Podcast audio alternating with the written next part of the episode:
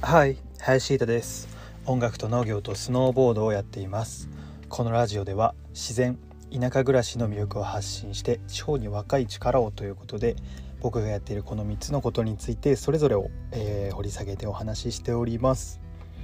えー、さあ本日ですね、え昨日あの台風について話させてもらったんですけどあのね台風がやはり来るってことでですねあの全国やはり天候が不安定でですねあの今長野県にいるんですけども、まあ、ちょっと雨は落ち着いててですね、うん、若干曇りが雲が厚いような感じでですけども雲の流れっていうのが結構あの流れてるなっていう印象なので、ね、このままあの大きな事故なく、えー、台風が通り過ぎていってくれることを願うまでですね。はい。っていう感じでございます。今日もあのレタスのね管理作業頑張っていこうかななんて思ってるんですけれども、えー、よろしくお願いします、えー、本題に入る前にまずちょっとお知らせさせていただきたいんですけれども、えー、先日僕が行いましたスノーボードの初心者レッスンをまとめた、えノートを発表したいなと思ってます。日にちがまだ未定ではあるんですけれどもあのお話しさせてもらった初心者レッスンの内容を聞いてですねあのターンができるようになったって方向けにですねそれ以上発展の内容カービングのコツだとかあのグラトリあとギアの説明とかあとメンテナンスの方法なんかそんなところをですねちょっと掘り下げて、えー、また聞いていただけるとそれ以降のそのスノーボードライフっていうのがまたいろいろ考えられると思いますので、えー、ぜひですね、えー、公開に先立ってちょっとお話しさせてもらいました。日程決まり次第またこちらのラジオで、えー、発表していきますので、えー、ぜひですねこのラジオフォローいただきまして、えー、発表を楽しみに待っていただけると嬉しいななんて思っているところでございます、えー、というわけでですね、えー、本題をお話ししていこうかなと思います。本日の本題はですねえ、ー、とレタスについての食味ですね。についてお話ししていこうかなって思います。サブタイトルにも書いてるんですけれどもやはり農業技術のあの進歩によってそのね昔はレタスっていうこういうこういう食味だったものが今のレタスになってきてるっていうイメージですね。はい。まあ、もちろんですねその地域によってとかあの各農家さんによってあの作るコンセプトがやはり若干違ったりとかですねあのこだわっている人あのそこにはこだわってないよって方もいるので、まあ、一概にはその、ね、本当に時期とかもあるんで育てやすい時期とかもあるので一概には言えないところであるんですけれども、まあ、大まかにその農業技術がこういうこれこれこういうことがあって結果こうなってるよっていうのをねお話ししていこうかななんて思ってます。えー、と今ですねその野菜のその食味とか味覚についてのいろいろね本を見たりとか勉強して漁ってるんですけども結構ねその野菜って昔はなんか苦くて食べられなかった本当にレタスについてはやはり昔の食味ってどちらかというとそのレタスの苦味ばかりが目立ってですねあまりそのなんだろうなやはりマヨネーズとかあのちょっと濃い調味料を使ってようやくその食味とまあ若干の香りとを楽しめるぐらいなイメージではあったんですけれども、まあ、ここ数年のやはりまあトレンドとして野菜って全般的に結構トマトとかあのね、えー、キャベツもそうですけど甘いものあのさつまいもとかじゃがいももそうですけれどもあの甘みが強いものっていうのを結構好まれるというか消費者のニーズとしてはそこが一番あのね売りやすかったりとかマーケティングしやすかったりっていうのがあるので野菜もねどんどん甘くするみたいなあのね今のトレンドとして今のトレンドというかそうですねそういうトレンドを追い求めてきた結果今の野菜のその食味が実現できてるんじゃないかななんて思います。はい、これが先のトレンドは最後話すんですけども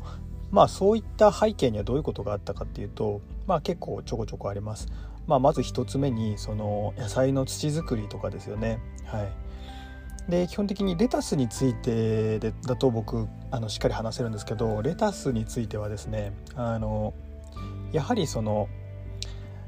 土の中のその肥料の分解あの微生物の分解させてあげるようなその成分っていうのがやはり必要であるってとこですね。あのそれが腐食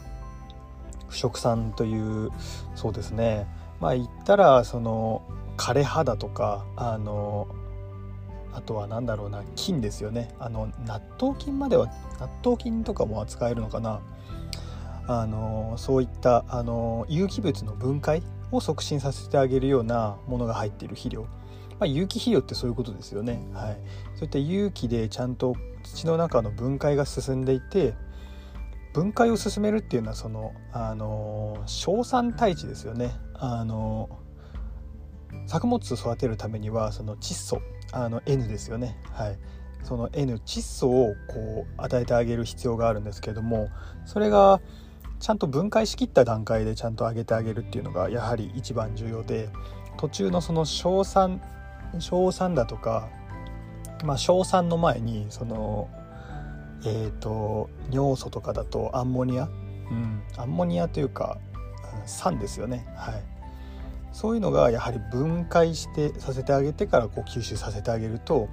その苦味のその主要な成分っていうのは硝酸なので、はい、それを減らしていってあげるっていうことが必要になる。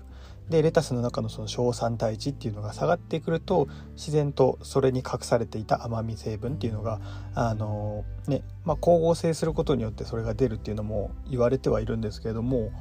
まあそういう硝酸体値が減ることによってこの相対的に甘みがこう目立ってきてでまあ、あとはその次に言うんですけどもでその甘みっていうのをその 2, 2個目なんですけども次は品種ですよね。甘みが強く出やすい品種っていうのもやはりあるんですよね。そういうのを選定してかつ、まあ、それでも作れなきゃ意味がないのであのその時期によって作りやすくあの品種改良改良どんどんどんどん進んでいってはいるんですけどもそういう甘みの成分が出やすいものかつあの硝酸体値を低くして設定あげ設定してあげるっていうのがやはり、えー、必要なのかなって思ってます。はい、これによってレタスに関してはあのまあ甘みという甘みっていう言葉がねなかなかそのね例えばいちごだとかあのりんごみたいにそういう高い糖度っていうのはなりづらいくはあるんですけどもでもね僕のその舌の感覚あのベロの感覚だとですね本当に甘いレタスっていうのは結構柿柿食べたことない方もしかしているかな柿がみたいなねあの甘さになる時がありますレタスについても、はい、それぐらいあの高めることができるよってことで、はい、お話しさせてもらってます。はい。よくねそのレタスの食味についてお話しする時はこういうお話をして、えー、レタスに甘みを求める際にはこんな感じの経緯があったっていうことをですね。はい。この2つですね、まあ、土作り。あまあ葉面散布とかあのね火星を使わないとかそういうとこでも結構変わってくる。とは思うんですけども、まあ、一番はその2つが要因なのかななんと思います。あとはねどうしても天候だとかあの土質っていうのは地域のあの土もあるのであのそこを改善するのっていうのは結構1年ちょっと何かを入れたからっていうのですぐ変わるものじゃないのでその土地がずっとこう知力をこう高めていってですね分解能力高めていってでようやく実現するものなのかななんとも思ってます。はいえー、じゃあそんなところでですねじゃあ今後どんな食味をこう世間の方は、えー、求めていくのかっていうところにはなるんですけどもまあ甘みも当然そうなんですけどもどちらかというとですねよりその野菜についてのリテラシーただ甘ければいいっていう時代からこれからはその甘いというだけではなくてよりその成分ですよね。あの健康に対するやはり意識っていうのがこれからどんどんどんどん進んでくるのである進んでくるってことがあるのでまあ今ねスーパーにこう広がっている野菜だけじゃなくて新たな野菜っていうのも、まあ、もちろんなんですけれどもそれよりもその品種によってそのね例えば、えー、結構あるんですよ。例えば人参だとあのベータカロテンビタミン E 量が多い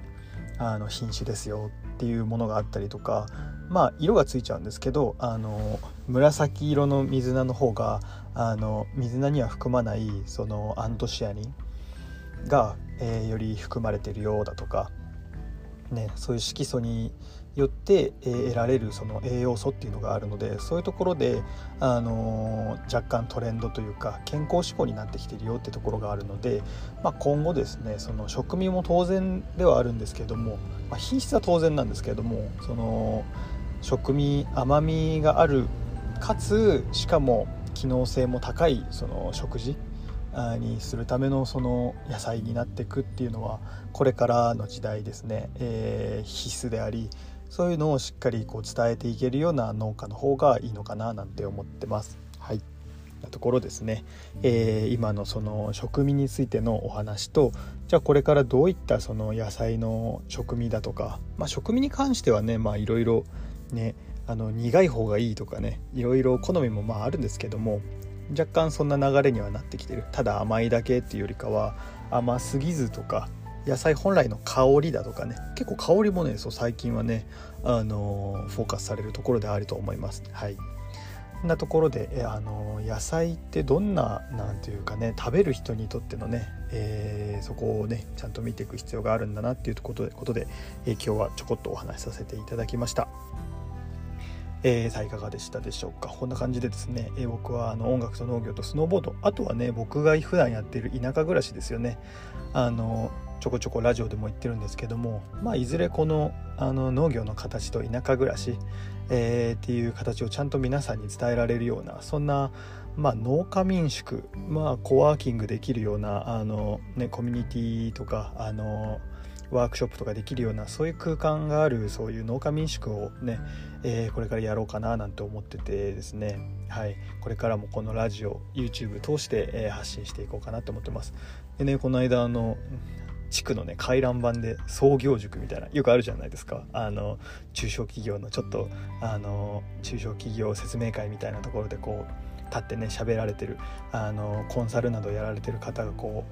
うね畜生畜層あの地区地区のこのあの役場とかあの市役所とかで講演するみたいなところがあって僕ちょっとそこに、えー、今度顔を出してみようかななんて思ってあのそのチラシを見た瞬間にあのメールで申し込みました。